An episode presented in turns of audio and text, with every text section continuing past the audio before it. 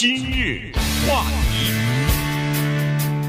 欢迎收听由中讯和高宁为您主持的今日话题。呃，去年的时候，因为疫情啊，大家待在家里边，餐馆呢也都呃纷纷的，要不就是部分的关门哈，呃，只有外卖；要么呢，有的都全部关掉了。那么在这种情况之下呢，有一个行业这个生意非常的兴隆哈，这个用客户呢越来越多，这个就是送餐的服务。呃，那么。呃，这个是可以理解的哈，因为去年大家待在家里头，呃，你只好想吃餐馆的餐，或者是家里头不想做饭的话，那你只好呃叫外卖啊。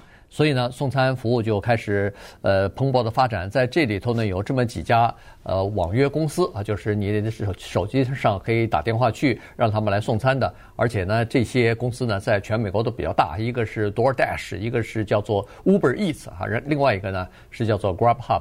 呃，这三家几乎了垄断了，这三家公司几乎垄断全美国的百分之九十以上的这个送餐的服务。那么他们生意这么好，他们这个业务呃，这个在去年发展的这么快，结果他们还是碰到一个共同的问题，或者说是一个生死存亡的问题，就是还没法赚钱。嗯，是处在一个亏本的状态之下。给大家说一个具体的数字。普通的来说，现在统计下来呢，一般的我们用手机去叫一顿饭，你有两个选择，一个叫做 pick up，就是你人去，嗯，一个叫 delivery，就是你在这儿待着，他给你送过来。我们今天呢，先说他给你送过来，普通的算下来呢，三十六块钱左右，这么一下，因为疫情期间，它这个餐的价格稍微有点高哈，三十六块钱呢。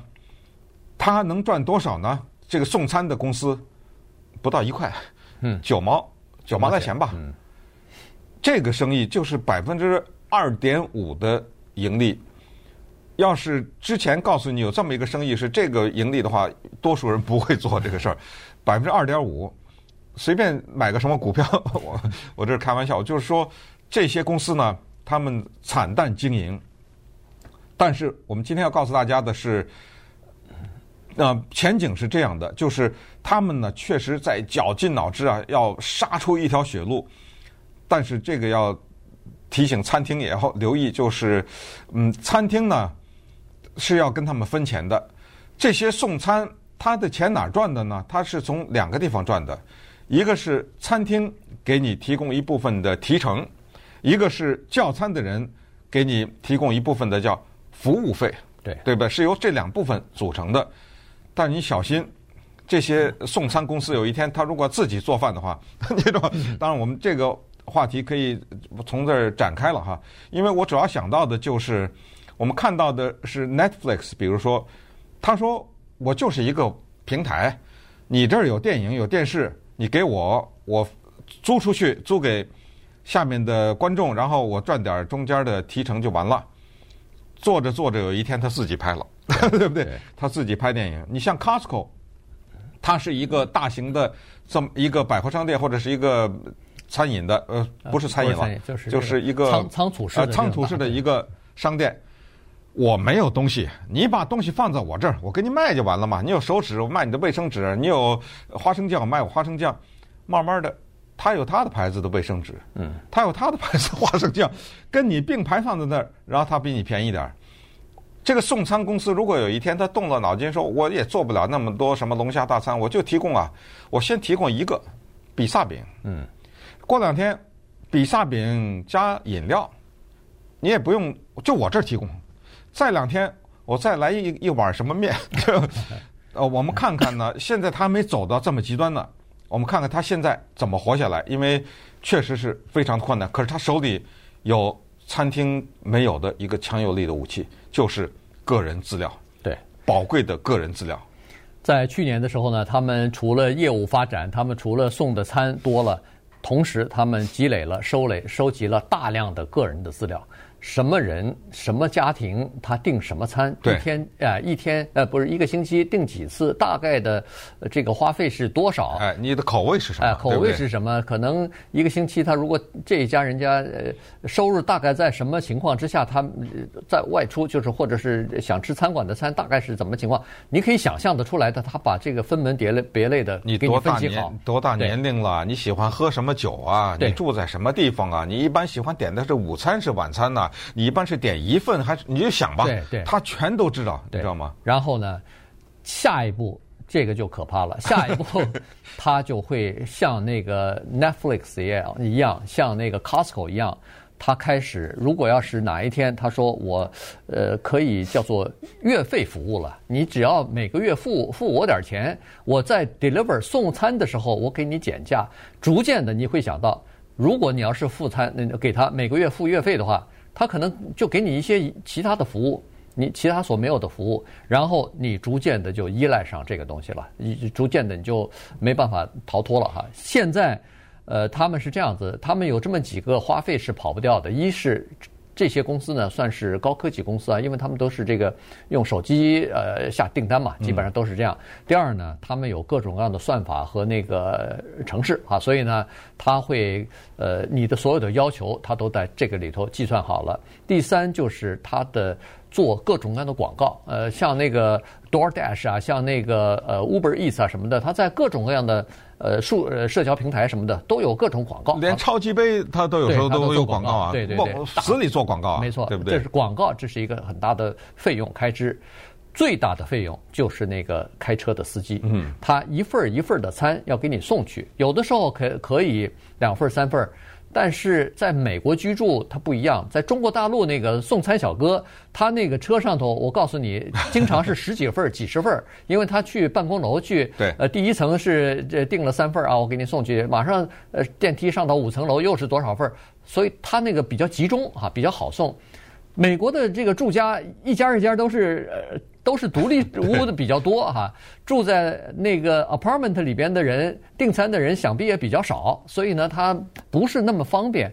于是这个人工就变成了最大的开支了，对这些公司来说。所以呢，现在他们绞尽脑汁想做的什么事儿呢？他们想开始把这个订餐的数量，就是金额扩大。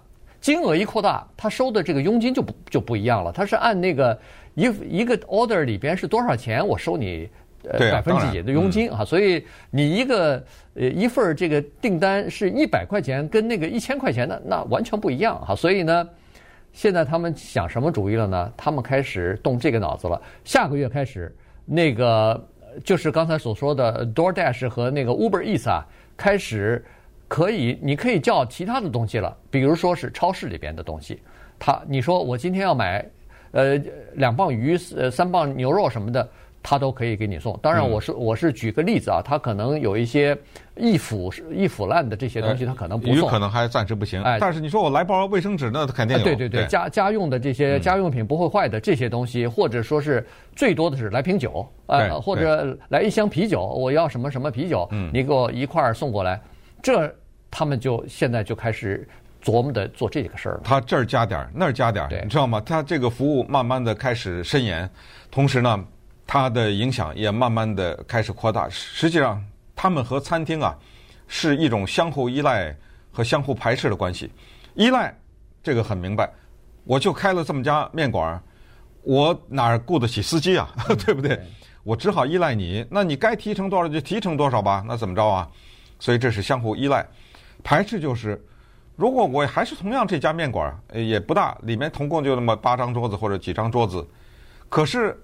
我这个订餐呢，是你到我这儿来拿来，那跟你没关系了，没什么关系了，跟你对不对？可是你要想到另外一个，我怎么订啊？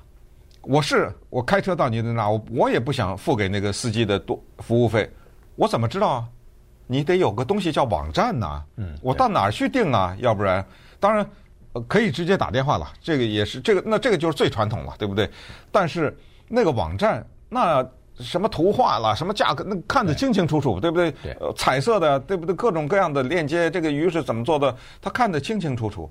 很多的公司小的餐厅哪有人做的？那网站不便宜啊，对不对？那个是互动的那个网站，不是一张图片就放在那儿。对对。你点这个是怎么着？点那个怎么着？里面的各种各样的，所以他也没有这个能力，所以他只好跟这些公司。你像 DoorDash、Uber Eats，它有一个很大的功能，就是帮你做这个网站，用做网站换取佣金，所以它这个背后的运作非常的复杂。那么稍等会儿，我们再来看一看。这种相互依赖和相互排斥的关系，推动的这个生意向是走向何方了？今日话题，欢迎继续收听由中讯和高宁为您主持的今日话题。这段时间跟大家讲的呢是美国的这个送餐的服务啊。呃，现在已经到了这么一个情况了，就是说，呃，非常的普遍啊。大家要叫餐的时候呢，都普普遍。有的时候我们叫餐基本上都是呃指定的餐馆哈，比如说，哎，我想今天吃，咱咱就简单说烤鸭或者是什么的，你知道到哪儿去订去啊？你知道到哪个餐厅口味你喜欢。但是呢，美国的这叫餐公司呢，呃，或者是送餐公司啊，像什么 DoorDash 什么的，他那个手里头可能有几百家、上千、上千家餐厅呢。所以你叫的什么东西，他马上都可以给你配送得到啊，在你呃，比如说家里头离得不太远的地方，他大概都可以给你配配呃配送送到你家里头去啊。所以呢，他们和餐馆也是有这个呃合约的。呃，一般来说。大一点的餐馆跟他们的合约呢是交最低大概是百分之十五的佣金，呃，小一点的餐馆那你的话语权就小了，嗯，呃，甚至百分之三十的佣金都可能。所以呢，这就是为什么现在有一种相互依存和相互排斥的关系，因为小餐馆说我这百分之三十的利润硬生生的就给了你了。呃，如果要个要是一碗牛肉面 七块五，那两三块钱都给了你了，我呃成本完了以后我还赚什么钱呢？所以现在呢，各个餐馆啊都在外卖，就是呃这个送货的送餐的这个服务的上头呢，它是有不同的菜单的。也就是说，您在店里边吃的那个牛肉面，如果是七块五一碗的话，你千万不要意外，它在那个。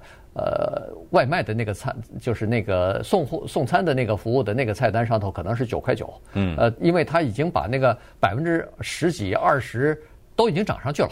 这个我觉得应该接受啊，是你在家做着饭就来了，对不对？你这个东西你要该付的那一部分是要付，而且在这儿呢，我们必须得要讲美国的这种服务业的它的一种满意度哈和让客人满意的这种精神。